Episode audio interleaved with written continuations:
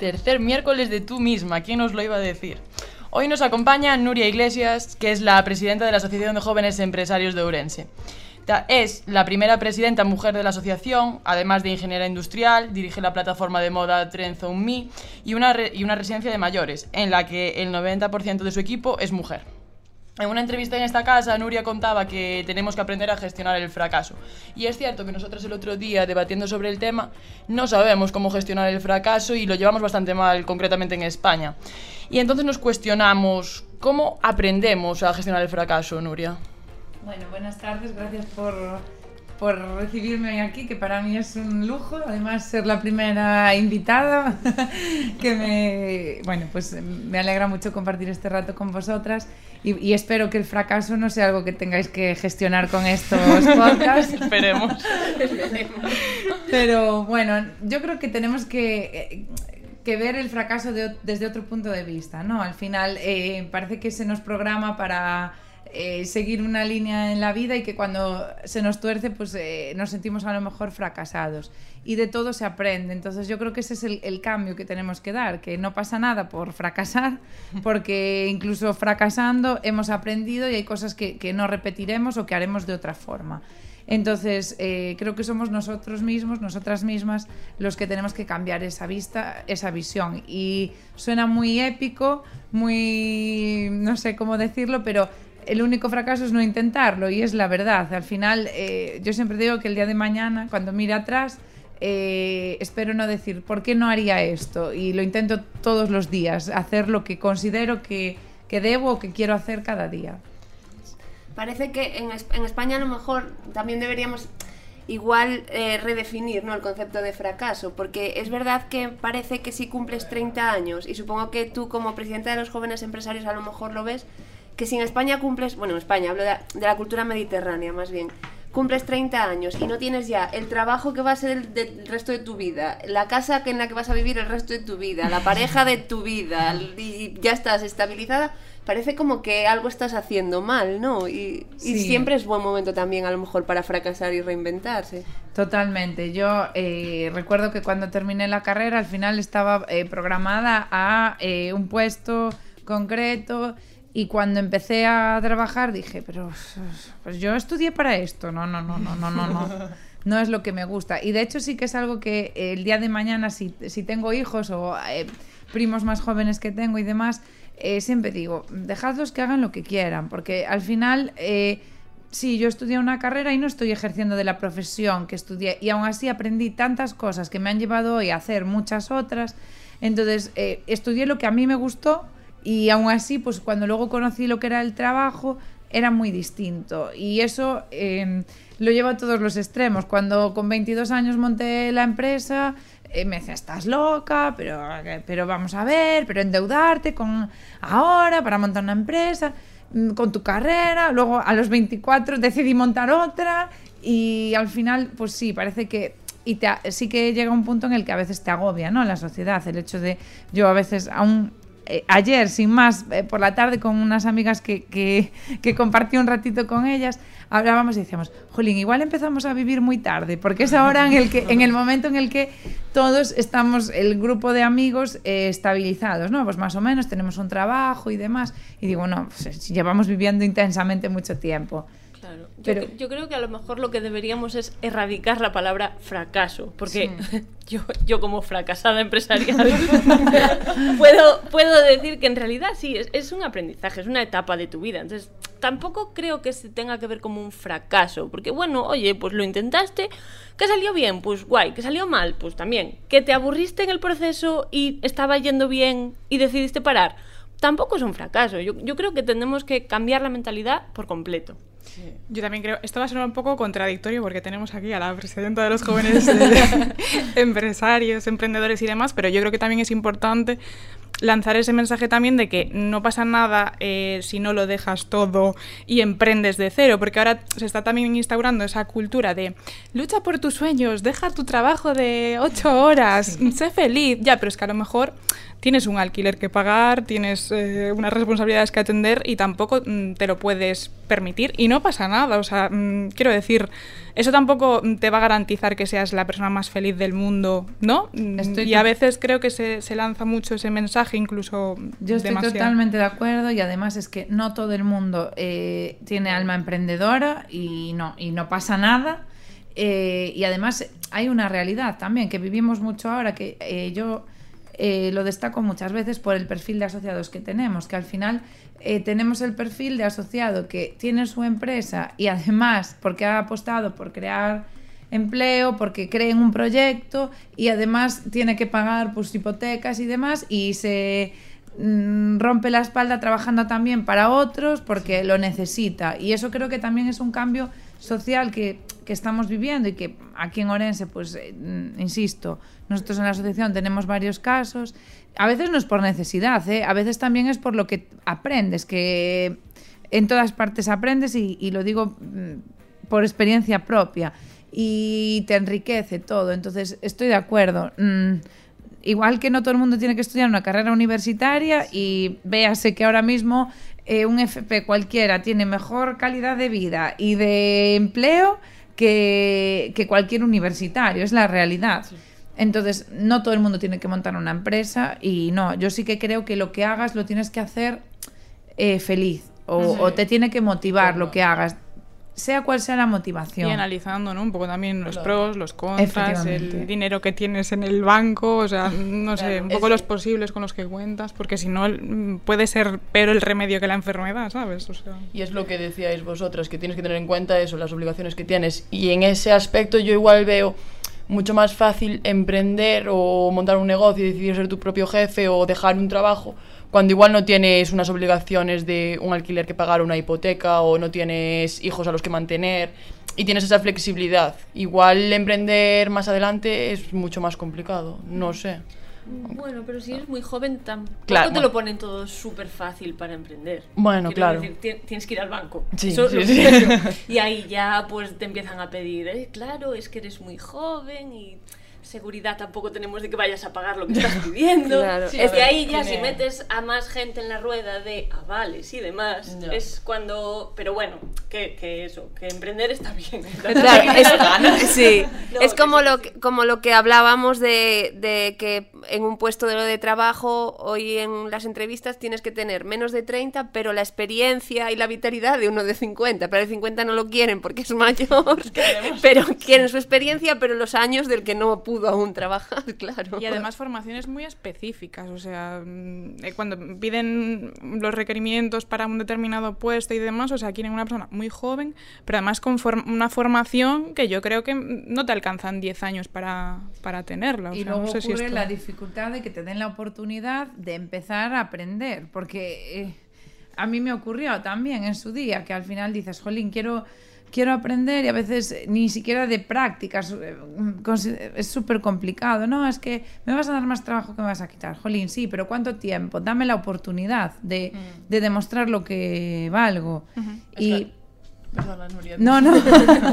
Es que al final no nacemos aprendidos, no, y supongo que necesitamos un proceso que nos den esa oportunidad, que es lo que tú dices, y al final, como dice Carolina, si nos piden 20.000 cosas, ¿qué hacemos? Claro, es que no sé si yo, mm, que decía antes eso, que, que emprender no es el único camino, pero mm, a veces yo pienso que a ve- mm, igual es el único camino para muchas personas, ¿no? Que no encuentran una salida laboral por cuenta ajena y pues tienes que tirar un poco de qué puedo ofrecer yo eh, por mí misma para, ganar, para ganarme la vida. O sea, supongo que habrá gente, pues eso, que tiene ciertos sueños empresariales y otra que es que no le queda más remedio. No sé si tú observas eso. Pues sí puede ocurrir, pero generalmente no acaba bien cuando esa, cuando esa es la situación. Es decir, yo creo que es como cuando nos llega alguien y nos dice, mira, eh, quiero montar una empresa, perfecto. ¿Y de qué? ¿De qué? ¿Para qué hay subvenciones? No, no la montes. No la montes. No va a ir bien. Y esto es lo mismo, es decir, eh, ¿tú, has- tú quieres, tienes una idea empresarial, ¿cuáles son? No, bueno, yo es que no encuentro trabajo ya, pero no montes una empresa porque no te va a ir bien, seguro.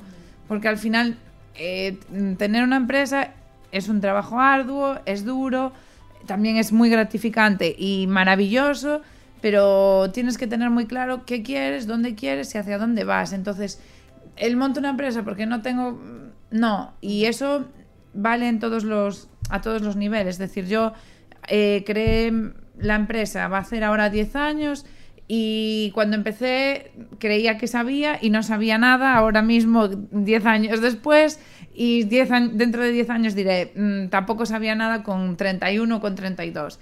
Y entonces al final es que la vida es un aprendizaje constante y de todo, de todo, de todo se aprende. Hasta del fracaso. Hasta de lo que más. De lo que, de lo y, que y más. supongo que también hay que ser realistas, ¿no? Porque yo conozco un caso, que a lo mejor es el mío,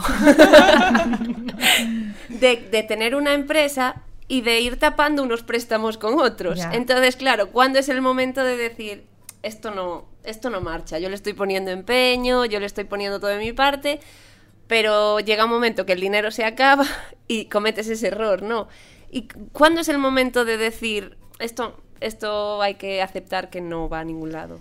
Mira, yo creo que los proyectos, yo siempre lo digo y lo creo así, que los proyectos tienen principio y final, todos, o sea, todos. Mm, incluso el proyecto vital de cada uno tiene un principio y un final. Y mm, a mí me pasó, es decir, yo tuve otra empresa también en medio y no tenía el problema de ir tapando unos créditos con otros, afortunadamente, y siempre me dicen, Jolín, pero te iba mal. Y digo, no, mal no me iba, pero bien tampoco, porque al final sí, cubría gastos, pero tampoco me estaba reportando un beneficio. Y entonces, eh, pues durante mucho tiempo eh, pensaba, decía, Jolín, eh, igual tenía que dejarlo y hacer otra cosa. Pero decía, no, porque todavía, mira, y puedo hacer esto y puedo hacer aquello. Pero llegó un día en el que mm, vi que no podía hacer más por ese proyecto, que, que había acabado un ciclo. O sea, me podía mantener si iba a sacar un sueldo para vivir justa, pero no me iba a hacer, o sea, no podía hacer nada más por ese proyecto. Entonces ahí fue cuando decidí hasta aquí. Y sí pasó por mi cabeza muchas veces el miedo a, es que esto es un fracaso, es que, jolín, es que qué fracaso, porque empecé esto. Y realmente luego cuando lo analizas en perspectiva, eh, ahora digo, ¿cuánto aprendí de aquello? Eh, ¿Cómo iba a ser un fracaso? Si ni siquiera yo me quería meter a ese proyecto, que fue mm, pues por circunstancias de la vida que acabé entrando en ese proyecto y además es que cuando entré, entré con un propósito muy claro y ese propósito se tergiversó en medio, porque al final perdí el, no, el sentido de por, por qué estaba yo allí.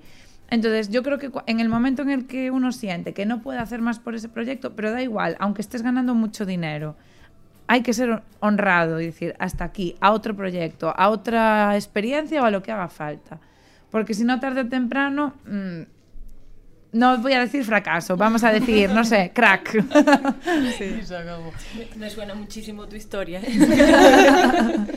Algo que también pensábamos cuando estábamos ideando, pues eso, la, la temática de este, de este podcast. Nosotras todas vivimos en zonas más rurales, o sea, ninguna vivimos en la ciudad.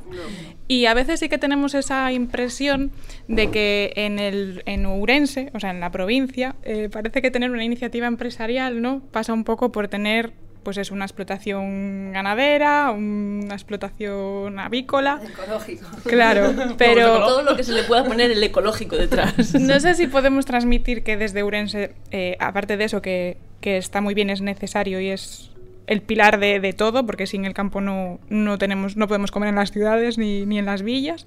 Eh, pero no sé si se puede transmitir esa idea de que aquí hay posibilidades de hacer muchas más cosas.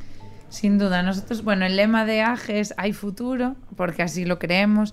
Apostamos mucho por el rural también, porque bueno, también desde el rural se están haciendo cosas muy innovadoras, eh, muy buenas, con lo cual también pues creemos también que es importante, ¿no? Esa apuesta eh, por el sector agroalimentario, que al final eh, la gente cuando viene a Orense y le llevas a comer a cualquier sitio, o cuando llega Navidad y le envías una cesta de productos de la provincia a Madrid, a Valencia, donde sea, se quedan enamorados, ¿no? Porque al final les conquistamos por el paladar, con lo cual, mm, importante. Pero eh, tenemos empresas tecnológicas, de comunicación, eh, en todos los campos, el, del textil, o sea que al final mmm, no solamente es el agro, no solamente es el rural, ni tampoco solamente es la provincia, es decir, y más ahora, pues que con la pandemia el, el teletrabajo ya es parte de nuestra vida.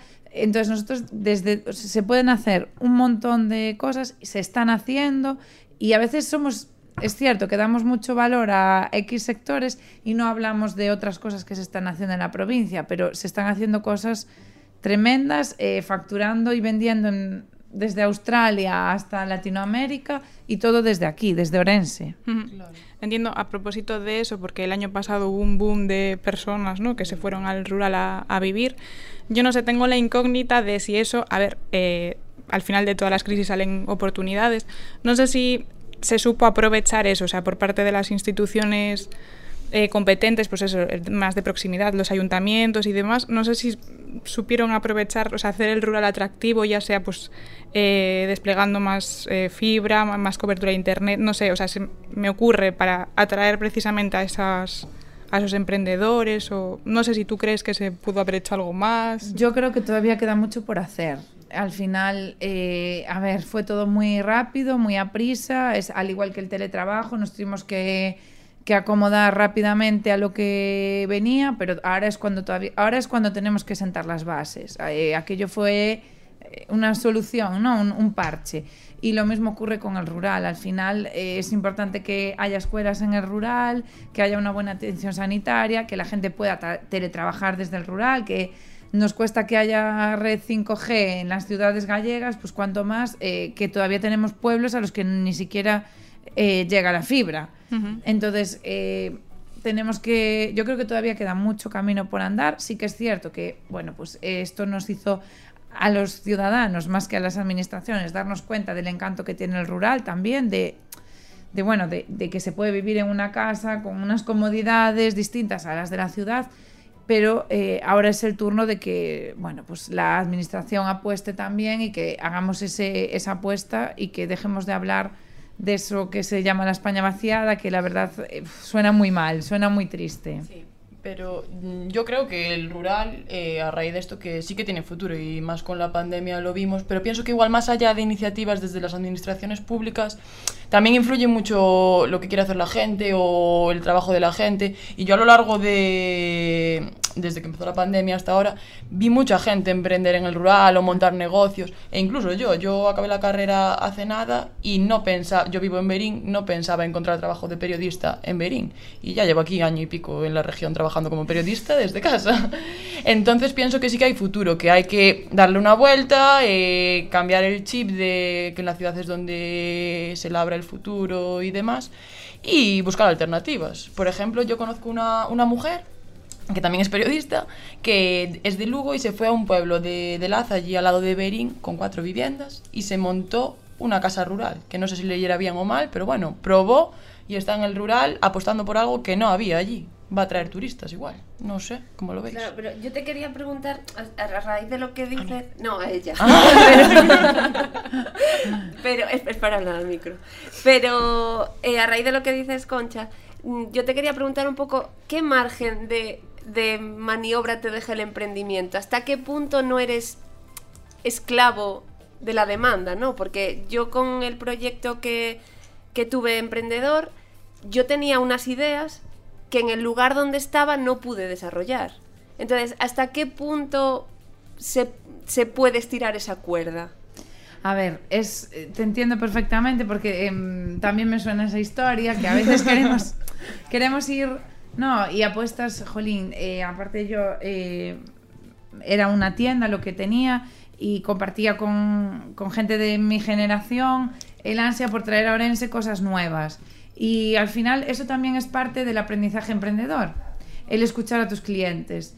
Y entonces, ¿sabes? Por mucho que nos empeñemos en querer traer algo nuevo, en querer innovar, está muy bien, pero sin, sin perder la perspectiva de lo que quieren nuestros clientes, porque al final la gente no la cambias de un día para otro, y menos en una provincia como la nuestra, que es consolidada, que son personas ya, pues... Eh, con una media de edad alta que al final pues eh, por mucho que queramos peinarles a todos de punkis pues no van a ir de punkis. Entonces eh, eso es parte también de, del aprendizaje. Insisto sin perder la esencia. Yo siempre hay una línea que creo que nunca debemos cruzar es decir yo tengo un proyecto con esta esencia me puedo adaptar puedo escuchar a mis clientes, puedo ofrecer, pero sin perder mi esencia, porque si la tengo que perder, entonces ya me he desvirtuado, ya no, ya no es mi proyecto. Entonces, no creo que haya una fórmula magistral para decir, ay, pues hay que hacer así, pero yo creo que sí que es muy importante escuchar, escuchar a los clientes, escuchar lo que nos dicen, escuchar a la sociedad, analizar qué es lo que buscan, qué es lo que podemos darle y luego eh, que entender que no les vamos a cambiar de un día para otro, que es como una gotita que cada día vamos llenando, vamos llenando hasta que conseguimos que el tarro esté lleno. Yo, a raíz de lo que decía Concha, de que encontró trabajo al salir de la, de la universidad, al final los jóvenes tenemos ese estigma de bueno jóvenes me incluyo yo que no sé no sé hasta Sí, qué hasta qué edad hasta qué edad se admiten los jóvenes empresarios Se admiten, eh, de- siempre decimos de broma que mientras paguen la cuota todos son jóvenes. Pero bueno, eh, hasta los 41 años eh, se es joven empresario de pleno derecho y luego de, a partir de 41 años existe la fórmula del socio mentor que son, bueno, pues tienen acceso a todas las actividades de la asociación, lo único que no tienen es eh, derecho a voto en asamblea. Entonces, eh, Bueno, O sea, somos o sea, los- aún entramos. o sea, os veo los- cara de que aún... Millennial- aún- millennials aún estamos ahí Total, jóvenes. total. Claro, y al final tenemos es- ese estigma, yo creo que creado por, por los baby boomers, que al final son la generación de nuestros padres, de que los jóvenes no queremos trabajar. Pero al final llevamos ya pasadas varias crisis económicas y ahí estamos. Y sí pedimos trabajo y sí queremos... La gran mayoría, obviamente, luego casos particulares habrá pues todo. mil, En claro, claro. Pero sí, ¿cómo, ¿cómo se lucha desde dentro a, a ese oye, bueno, me lié. ese, ese estigma de, de los jóvenes no quieren trabajar. A mí es una cuestión que me da mucho coraje, ¿eh? porque además eh, no se puede generalizar. Porque yo conozco personas jóvenes que, bueno, le da pereza trabajar, pero conozco personas de 50 y tantos, 60 años que dicen, ah, eu ahora xa non estou para traballar. Claro. ¿Sabes? Y también, y cuesta, ¿eh? O dile tú a una persona que lleva toda la vida haciendo un trabajo que ahora se tiene que informatizar. Que te dice, "Pf, ni de broma, porque yo en cinco años me jubilo. Y también cuesta muchísimo. Entonces, es muy difícil. Yo es una cuestión que siempre reivindico. De hecho, eh, algo que digo siempre cuando a lo mejor a veces que hablamos en foros sobre no el papel de la mujer, la desigualdad y demás, y digo, eh, yo me he sentido más ofendida durante mis años profesionales porque me hayan dicho que soy muy joven que porque me hayan dicho que soy mujer. Porque al final, no voy a decir que no exista esa desigualdad, válgame Dios, pero eh, me da mucho coraje cuando llegas a un sitio, ay, es que eres tan joven, ay, es que tú todavía te queda mucho. Y te Sí, toman sí. por tonto. Efectivamente. Sí, sí. Y creo que es un estigma que hay que romper. Es cierto que a lo mejor nosotros concebimos la vida laboral de una forma distinta a la que la concebían nuestros padres. Y bueno, también yo ahí eh, en la, me entra la vena más empresarial, ¿no? Y digo, bueno, también tenemos que ser conscientes de que tenemos derechos, pero también tenemos deberes, que a veces se nos olvidan los deberes. Entonces, bueno, eh, yo creo que es eh, pico pala y trabajar y, y demostrar que al final se puede y se puede a cualquier edad y que Pero, también pero si eres joven es como que tienes que demostrar Sí. el doble, que, que, que estás interesado de verdad por trabajar, que no es como, bueno, dame dinero para irme al botellón, que yo ya no tengo edad, pero, pero sí, sí que tienes que demostrar como mucho más, porque a mí me pasaba en, en mi negocio, la gente entraba por la puerta, los comerciales, mira, el encargado o el gerente, y es como, Soy yo, ah, tan joven. Sí. Sí. yo. Y se quedaban como, "Mm, bueno, pues no sé yo si te irá muy bien el negocio. Se- no sé, siempre noté ese- Sí, esas yo- miradas. Yo, es algo que además lo debato muchas veces con mi padre, que él es empresario de, de- desde que, bueno, hace más de 30 años. Y, y digo, es que ha cambiado mucho el, el panorama laboral que vivimos. Al final eh, también te cansas, ¿no? Trabajas, digo, sí, es que, es que antes, digo, pero es que papá, tú antes cuantas más horas trabajabas, más dinero ganabas. Y ahora en nuestro caso es muy distinto, es decir, podemos rompernos los cuernos que no vamos a ganar más. Eh, ¿Por qué? Por, muchas, por muchos motivos, porque vivimos en un crisis tras crisis, porque llega una pandemia, porque ahora viene una guerra y porque nunca es el momento. Y los que vienen detrás, pues todavía creo que aún lo tienen más complicado. Pero mm, yo creo que hay que romper paradigmas. Nosotros, y también lo decimos desde AGE, al final eh, nos pasa lo mismo. Eh, te sientas a veces en algún foro con algún gran empresario, eh, con muchos años de experiencia, y yo siempre digo, mm, yo tengo que aprender todo. todo de, de esas personas. Pero está bien que ellos también una, de vez en cuando bajen un poco y nos escuchen, porque para mí el tándem perfecto es la, las ganas de hacer la juventud con, con la experiencia, porque al final así consigues adaptarte y hablo desde mi propia experiencia con mi padre, que al final pues yo también he hecho una mano en lo que puedo en la empresa y, y el mejor equipo que hemos hecho es cuando hemos entendido que yo no voy a decirle a mi padre cómo va a tratar a un cliente porque él eh, me da a mí 50.000 vueltas, pero él también ha entendido que, bueno, pues si mm, le atendemos por un WhatsApp o le enviamos la factura por email, pues le estamos dando confianza y nos estamos modernizando. Y bueno, pues yo creo que ese es el tándem perfecto. Yo quería decir una cosa antes de que nos quedemos sin tiempo. eh, a propósito de lo que decíais del tema de que, pues eso que se dice, que los jóvenes no quieren trabajar y demás, yo creo que es que la gente de antes, de generaciones anteriores, al final estaban acostumbrados a trabajos pues más eh, físicamente más duros, ¿no? Más pues eso, trabajar eh, pues eso, en el campo, trabajar como albañil o trabajar como carpintero. Entonces, siempre se nos inculcó eso de, no, pues es que para progresar tienes que mm, irte fuera, estudiar idiomas, hacerte 7.000 cursos, estudiar lo más top de lo top, ¿sabes? Y ahora que nos encontramos que hay un problema de hecho lo publicamos en el periódico hoy, en la región, eh, de, de, que no hay mano de obra cualificada para, para, pues eso, pues desde, me comentaba alguna alcaldesa de, pues a lo mejor es que quieren hacer alguna prospección arqueológica y no hay un cantero para poder avanzar en las investigaciones, porque aparte de los arqueólogos, pues tiene que haber eh, canteros para realizar esos trabajos y demás. Entonces, claro, hay, ahora esto es una problemática. Entonces, ¿hasta qué punto, sabes? La gente más joven no ha sido un poco no es víctima, ¿no? Pero como entre, con, muy con muchas comillas de eso de, pues no, tienes que progresar, tienes que estudiar, tienes que tal, y ahora de repente hay un problema, ¿no? Entonces ahora sí que queremos que hagas ese tipo de trabajos y eso está bien. Entonces Yo creo que vivimos, siempre lo digo, eh, estoy súper de acuerdo contigo porque opino exactamente lo mismo. Y creo que fue eh, la buena intención de nuestros padres, de lo que ellos no pudieron tener, porque realmente muchos pues querían ir a la universidad, querían formarse y no pudieron. Y entonces es lo que yo no puedo se lo quiero dar a mis hijos. Entonces se han empeñado tanto en dárnoslo todo, de alguna forma, no todo, pero bueno, en eso, en permitirnos que estudiemos, que demás, que nos hemos olvidado de la perspectiva de, de lo que importa. Y también creo que eso es una cuestión que, te, que ya en nuestra generación, o por lo menos yo así lo percibo, hemos cambiado, ¿no? Yo recuerdo que mi abuelo, cuando hablaba con, con el alcalde, con el ingeniero, con el cura, con el, ¿sabes? Era como... Y, y me sigue ocurriendo, personas mayores que, que, te encuentras y te dicen, ay, ay, pues eres ingeniera. Y yo digo, no, no, yo soy Nuria. yo soy Nuria. Porque, nosotros yo creo que hemos aprendido que cualquiera, el que más o menos tiene una carrera, no es más que nadie que el que no la tiene y es al revés, ¿no? Yo siempre digo que si hoy tuviera eh, hijos y en edad de estudiar, primero, que decidiesen por sí mismos.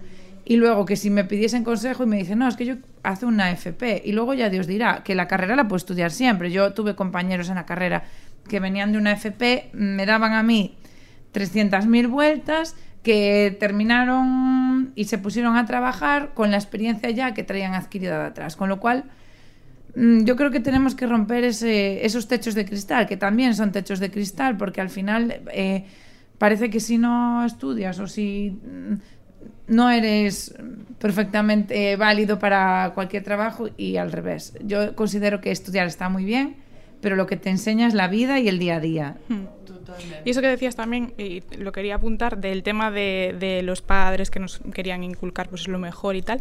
Y como hablábamos del rural, me acuerdo una vez cubriendo una información en Baltar, una frase que me dijo un señor y es que me llegó al alma porque es que tenía mucha razón. Me dijo, pero ¿cómo le voy a decir a mi hijo, sabes, ahora que, que vuelva al rural?